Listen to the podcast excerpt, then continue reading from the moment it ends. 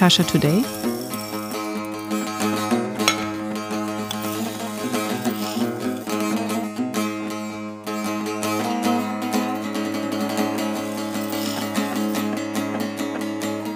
Kasha Today. Stimmen aus dem Alltag im größten Land der Erde. Ja, hallo, herzlich willkommen zu einer neuen Folge Kasha Today. Wir sind hier am Alexanderplatz im Studio. Ähm, und Grüße gehen als, als allererstes mal raus an Barbara, die heute nicht dabei ist. Ähm, ist ohnehin spannend, wie es mit ihr weitergeht. Das äh, werdet ihr, werden wir hier in diesem Podcast auch erfahren. Ich weiß gar nicht, ob sie es selber schon weiß. Kann sie dann alles mal erzählen. Ähm, diese Folge bringt zwei Dinge mit, die neu sind. Äh, das erste ist, es wird eine bilinguale Folge sein. Also es gibt die einmal auf Deutsch, einmal auf Russisch. Ähm, was auch unter anderem daran liegt, dass das Thema eins ist, das auch vielleicht für nicht deutschsprachige, sondern russischsprachige Menschen interessant ist. Und das zweite Neue ist, dass, es, äh, dass wir diesmal einen eher biografischen ähm, Ansatz nehmen und nicht so analytisch unbedingt draufschauen und jetzt nicht mit WissenschaftlerInnen sprechen, sondern wir sprechen über zwei äh, Künstler, die hier gerade in Deutschland im Exil sind und die äh, ursprünglich aus Krasnodar kommen. Und es sind Stepan und Vassili. Hallo erstmal, ihr beiden. Hallo. Hallo. Und ähm, die beiden sind hier in Berlin mit einem Stipendium der Martin Rode Initiative, Artists in Danger. Ähm, und wie es jetzt dazu kam, also warum ihr beide in Danger seid, darum ähm, geht es jetzt in dieser und auch in der nächsten Folge. Wir schauen uns an, wie die Kunstszene eingebunden war in die russische Gesellschaft, also die zeitgenössische Kunstszene. Ähm, und ja, wie, wie es sozusagen war in der Zeit, als es auf den 24.02.2022 zugesteuert ist und wie es danach weiterging mit der Kunst in Russland. Und ich glaube, dass da so verschiedene Sachen dran ablesbar sind, ähm, die uns ein bisschen was darüber erzählen, ja, wie es, war, in der, nicht nur in der russischen Gesellschaft zu leben, sondern da auch aktiv zu sein. Ähm, ja, also, es ist kalt hier im Studio, die beiden sitzen ähm, hier nicht mit, also nicht mit Fingerlingen, äh, äh wie ich es gerade falsch gesagt habe, kurz auf Russisch, sondern mit äh, Fausthandschuhen. Das ist eine wichtige Unterscheidung im Russischen. Also Handschuh ist, äh, gibt zwei verschiedene. Ähm, und was äh, Stjopja und was ja gemacht haben in Krasnodar ist, sie haben als erstes äh, mal eine, ein Künstlerkollektiv gegründet und das hieß Sieb. Äh, das hat sich abgeleitet von dem Namen der Fabrik, in dem sie ansässig waren. Das äh, war das Zavod Izmeritil Nichpribor, das äh, die Fabrik für Messgerät. Und es blieb dann nicht bei diesem SIP, sondern äh, es ist dann noch ausgeweitet worden. Also es gab dann irgendwann Typografia, das war ein, ja, weiß ich auch gar nicht genau, ich glaube auch ein Ort oder auch ein Programm, was sie gegründet haben. Auf jeden Fall ein Ort. Es gab ein KIKA, das äh, Krasnodar Institute for Contemporary Art. Und es gab ein Hostel, das die beiden irgendwie geschmissen haben. Und das wäre jetzt auch meine erste Frage an die beiden. Wart ihr sowas wie äh, Kunstmogule oder Mogule der äh, zeitgenössischen Kunst in ähm, Krasnodar? Да не, Кика была очень маленькая. Это была наша студия изначально. Das Projekt Kika war sehr klein. Ursprünglich war es einfach unser Studio in der alten Fabrik SIP. SIP, das steht für Fabrik für Messgeräte. Als wir 2009 dort ankamen, arbeiteten noch einige Werkstätten, aber nach ein paar Jahren schlossen auch sie. Wir mieteten uns also ein Studio in dieser Fabrik und begannen mit unserem Kollektiv dort zu arbeiten. Nach und nach bemerkten wir die Vergangenheit kollektiver Arbeit in dieser Fabrik, deren Spuren uns entgegensprangen. Überall hingen Slogans und Banner aus der sowjetischen Zeit. Wir haben also direkt die Luft kollektiver Arbeit geatmet und dabei dieses Projekt Kika in unserem Atelier organisiert. Es war für KünstlerInnen, die sich weiterbilden wollten участников и участниц, художников и художниц, которым хотелось самообразовываться. Wir hatten beschlossen, Krasnodar nicht zu verlassen und etwa nach Moskau oder St. Petersburg zu gehen, wohin viele Künstler damals gingen, Anfang der 90er und 2000er Jahre. Aber habt ihr darüber nachgedacht? Wir waren 2008 oder 2009 in Moskau und haben gesehen, dass es dort ein sehr lebendiges Kunstleben gibt. Natürlich hat es uns dort gefallen. Aber wir wollten das gleiche posierende Leben in unserer Stadt, in Krasnodar. Und so haben wir begonnen, das künstlerische Umfeld zu entwickeln. Äh, ihr seid auch Brüder, ne? Also seid ihr beide in Krasnodar aufgewachsen? Ja, wir kommen aus Krasnodar. Wer ist älter? Возраст, э, он же как конструкт. Alter ist ein soziales Konstrukt, also wer ist älter, wer ist. Вася внешне старше. Sruke? Was ja ist äußerlich älter. Visual, ne? Also, aha. Vom Äußerlichen ist äh, was ja der Ältere. Wer innerlich älter ist, das werden wir vielleicht rausfinden in den nächsten zwei Episoden. Ähm, okay, aber ähm, wie kam es dann dazu, dass ihr gesagt habt, okay, jetzt machen wir irgendwie Typografia, diesen Space auf? А вот после нашей студии... да, In unserem Studio, im появилась Kika-Studio, студия группы kam ein Kika. lokaler Kunstmäzen zu uns. А, К нам пришел Aus Sicherheitsgründen nennen wir nur seinen Vornamen, Вот, честно, Kolja. очень безопасно, поэтому не будем называть его имя. Er schlug vor, dass wir gemeinsam ein Zentrum für zeitgenössische Kunst aufbauen. Искусства. И тогда появилась типография. dieser Mäzen, dem hat eure Kunst gefallen oder was, was war seine Motivation? Er mochte die Arbeit von Utopia und er war inspiriert von unserer Utopie zu der Zeit. Er fing an zu träumen und er fing an, es zu einem Teil seines Lebens zu machen. Er hat renoviert, aber selber, mit seinen eigenen Händen. Was, was war die Utopie? Die Utopie war die Fabrik Sieb, die wir uns als eine Insel für KünstlerInnen vorstellten, auf der jeder irgendeine Art von kreativer Tätigkeit ausübte. Und ich glaube, zu dieser Zeit gab es in Krasnodar ein allgemeines Gefühl dafür, dass das Umfeld irgendwie entwickelt werden könnte. Und Kolja kam und beschloss, sich mit uns auf diese Weise zu vereinen. Мне кажется, вот и Коля пришел, и вот э, нас решил так э, с нами объединиться. Mhm. Ähm, ja, und ich habe versucht, mir das vorzustellen. Also ich habe ja ähm, vor langer Zeit in Moskau gelebt, 2013, 14. Und da war es so, dass man dass ich dann erstmal losgegangen bin und ähm, die ersten Kultureinrichtungen, auf die man stößt, sind dann irgendwie so Sachen wie das Gorki-Museum oder irgendwie, äh, weiß nicht, Tretjakow-Galerie, also irgendwie so die großen Häuser. Und dann irgendwann so beim vierten, fünften Spaziergang habe ich dann Sachen entdeckt, äh, die wahrscheinlich äh, ihr beide auch kennt, sowas wie das Artplay, wie ein Savot oder sowas. Und ähm, also da waren so junge Leute dann irgendwie und die haben auch ganz, ähm, die haben abgefahrene Sachen gemacht. Die waren in so einem Schiff, das unter die Erde ragte und da konnte man dann so vegan essen und Slow Coffee trinken. Но у нас во- вообще было больше по-панковски, чем по-хипстерски. Wir waren mehr Punk Первом als пространстве. Hipster in unserem Второе ersten уже Raum. было почище, и там тоже Der zweite Raum war sauberer und es gab dort auch Kaffee. Вот, но Aber первое Raum пространство, 1 оно funktionierte больше meiner Meinung nach работало, eher in einem на мой künstlerischen взгляд, Umfeld. с э, художественной средой. Wie war das bei euch? Also konnte man da einfach äh, dann klingeln und mit euch Kunst machen? Oder wie wart ihr so organisiert?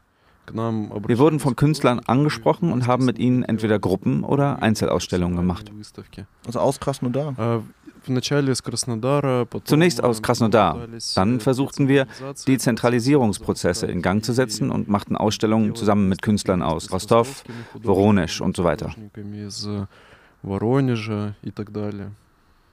Und wie viele Ausstellungen habt ihr so gemacht in einem Jahr? Ja, zwei Ausstellungen pro Monat oder so. Oh, wow. Manchmal mehr.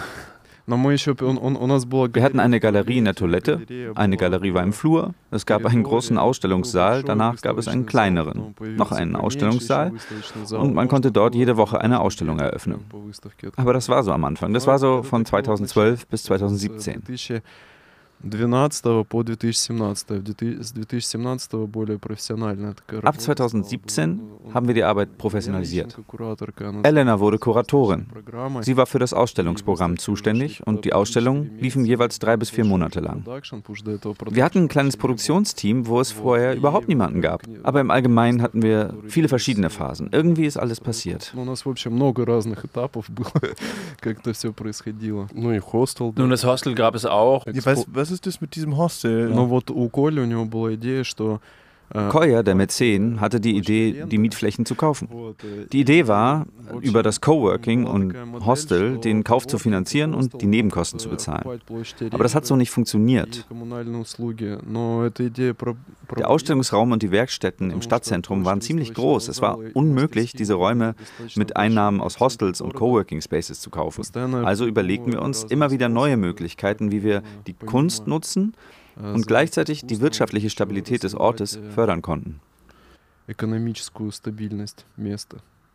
Und bei den Ausstellungen, die ihr jetzt zum Beispiel in Krasnodar gemacht hat, wie war da die Anbindung an die Stadtgesellschaft? Also was für Leute kamen zu euch und ähm, ja, also wie habt ihr sozusagen in der Kulturszene der Stadt, welchen Platz habt ihr da eingenommen?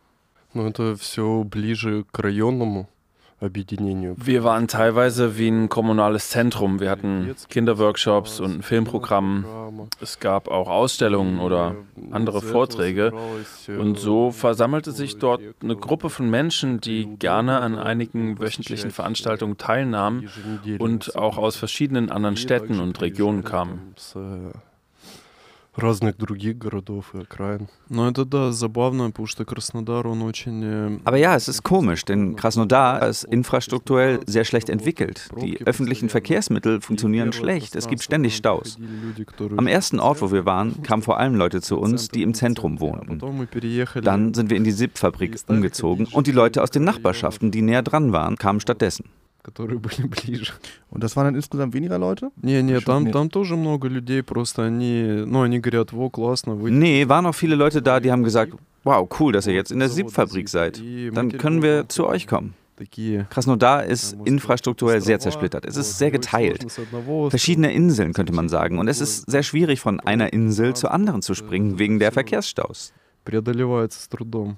Ну и отсюда появляется вот это островное мышление. Ja, wir haben diese Inselmentalität von hier. Also das heißt, wo das Zentrum ist, wo man lebt, da kommt das Zentrum her. И там центр получается. Транспорт. Der Verkehr ist wirklich schlecht. Er ist schlecht ausgebaut. Und in den letzten zehn Jahren sind viele Menschen in den Süden gezogen. И Краснодар... э, In Krasnodar lebte etwa eine Million Menschen. Около миллиона человек. Im Moment sind es mehr als zwei. Nun ja, seit dem Krieg sind wieder eine Menge Leute gegangen. Und warum sind die Leute in den Süden gezogen? Gutes Wetter und schönes Meer und Berge in der Nähe. Und. Hm, ich glaube, viele Menschen fühlen sich vom Klima angezogen, weil es bei uns fast nie schneit. Früher zogen Menschen aus Sibirien und dem fernen Osten hierhin. Also ihr hattet so eine ganze Infrastruktur aufgebaut in Krasnodar von so Orten, ihr hattet äh, eine Geldquelle und dann gab es aber plötzlich Leute, die euch auf dem Radar hatten. So sage ich das jetzt mal. Ähm, Leute, die äh, ja einige Dinge, die ihr gemacht habt äh, in der Kunst, vielleicht zu politisch fanden oder sowas und ähm, ihr seid mit denen aneinander geraten. Und jetzt können wir natürlich äh, lange spekulieren, wer das war. Es handelt sich da um die Obrigkeiten. Ähm, und ihr habt im Vorgespräch von einem Fall erzählt, wie es irgendwie eine seltsame Begegnung gab ähm, und wie es vor allem auch, ja, wie es im Detail dann abgelaufen ist, dass äh, jemand vom FSB, also vom russischen Geheimdienst, bei euch vorbeigekommen ist. Ja, es gab Auseinandersetzungen seit dem Anfang und die haben sich fortgesetzt. Es läuft immer so am Rande. Nun, anfangs war das, was wir tun und taten, in Krasnodar mit sozialen und politischen Themen verbunden. Aber wir betrachteten Kunst nicht als etwas, das außerhalb sozialer und politischer Aktivitäten liegt. Und irgendwo in den Jahren von 2011 bis 2014, vor der Annexion der Krim, gab es ein sehr aktives politisches Leben und einen Kampf für faire Wahlen in Krasnodar und in ganz Russland. Ja, es gab noch Hoffnung. Hoffnungen, Irrungen. Wir haben auch aktiv an Kundgebungen und Veranstaltungen teilgenommen und versucht, die künstlerische Praxis zu integrieren nach 2014. Вот, а после 14 Dort herrschte ein solches Gefühl der Niederlage, weil die Menschen so starr in unsere Krim und nicht unsere Krim eingeteilt waren. Also gingen wir mehr in den sozialen Bereich. Hier sind in letzter Zeit aber auch Ausstellungen mit ausländischen Künstlern oder Ausstellungen, in denen ethnische, nationale Themen behandelt wurden, für die Behörden interessant geworden. Zum Beispiel über die Krimtataren. Auf die eine oder andere Weise kommt danach jemand zu dir und fragt dich, was du tust. Aber was heißt das, er fängt an, sich dafür zu interessieren? Du bekommst einen Anruf, dass sie die Ausstellung besuchen wollen. Sie kommen also und wir führen die FSB-Beamten herum. Worte. Ne? Aber das, heißt, man, man weiß, ihr wisst dann, jetzt kommen die FSB-Leute und ihr gebt denen eine Führung? Ja. Nee. Ah. Aber sagen die so, hallo, guten Tag, wir sind vom FSB, wir wollen uns das mal angucken?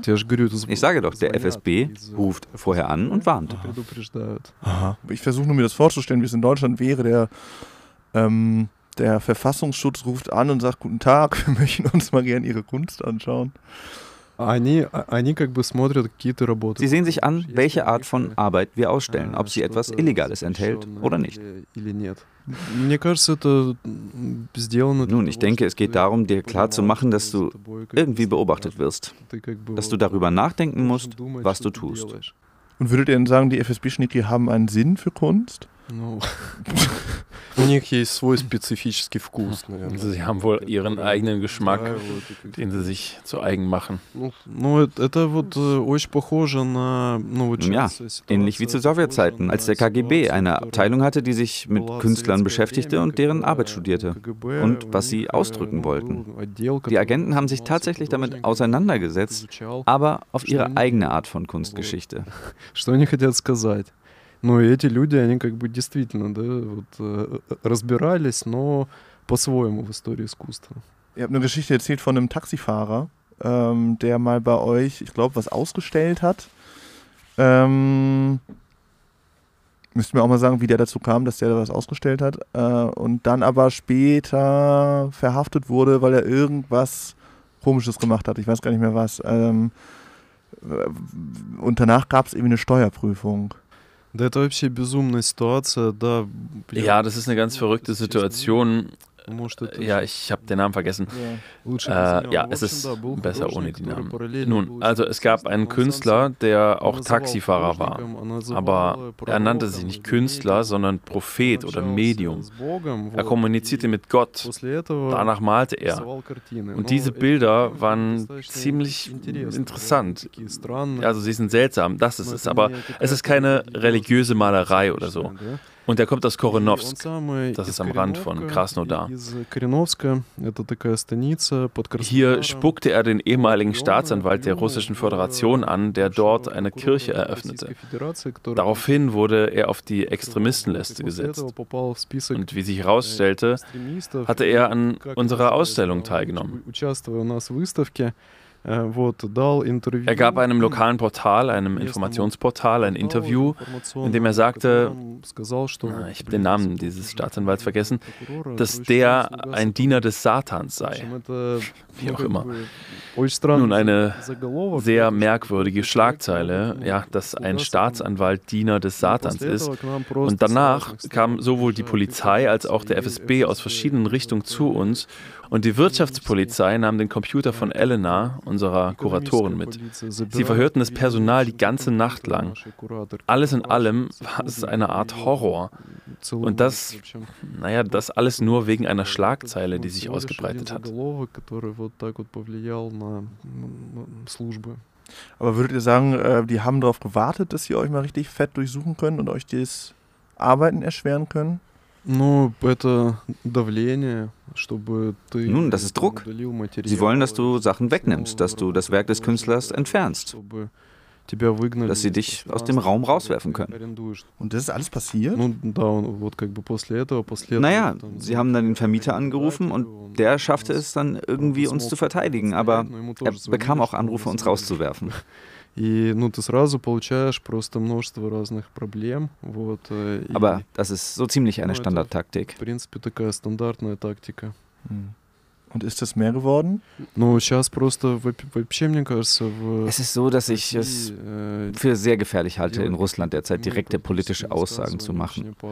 Es gibt eine Reihe von Künstlern, die das tun, aber im Grunde sind viele von ihnen jetzt in die soziale Arbeit gegangen und arbeiten auch in der psychologischen Hilfe.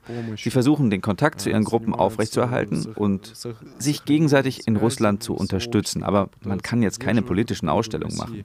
Но делать сейчас политические выставки невозможно. Wie war das vor dem 24. Februar? Да, мне кажется, давление, оно усиливалось. Ja, ich habe den Eindruck, dass der Druck seit 2011 und 2012 zugenommen hat, aber er kam von verschiedenen Seiten. Es war eine Art Druck von oben. Sie versuchten, jemanden öffentlich zu bestrafen oder die künstlerische Agenda von verschiedenen Seiten ein wenig zu beeinflussen. Das ist natürlich furchtbar, weil wir im Allgemeinen daran gewöhnt wurden, dass man entweder schweigt oder sich irgendeine Formulierung ausdenkt, um sich so auszudrücken, dass zum Beispiel niemand vom Geheimdienst versteht, was du sagen willst, aber das Publikum diese Botschaft trotzdem liest. Nun, eine Sprache wurde erfunden, ja. Man muss es chiffrieren. Ja, aber wie soll man das nach dem 24. Februar machen? Der Krieg ist ein Thema, das kann man nicht verschlüsseln. Das, das kann man in keiner anderen Sprache erzählen Да, все правильно ты сказал. Es ist in Russland so, dass man über diese Dinge eher am Rande oder abseits sprechen kann, vor allem in, ich weiß nicht, in der Küche.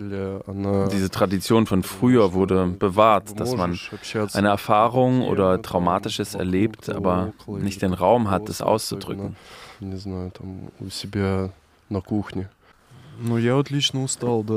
Ich persönlich bin der Verschlüsselungssprache überdrüssig. Ich möchte ohne sie leben. Ja, und darüber sprechen wir jetzt gleich im zweiten Teil nochmal. Also wie ähm, hat sich euer Weg gestaltet aus Krasnodar äh, nach Berlin? Und ähm, ja, vielleicht wie ist es auch ohne diese Chiffrierung zu leben und was sind die äh, Dinge, die damit einhergehen? Und das hört in der nächsten Episode.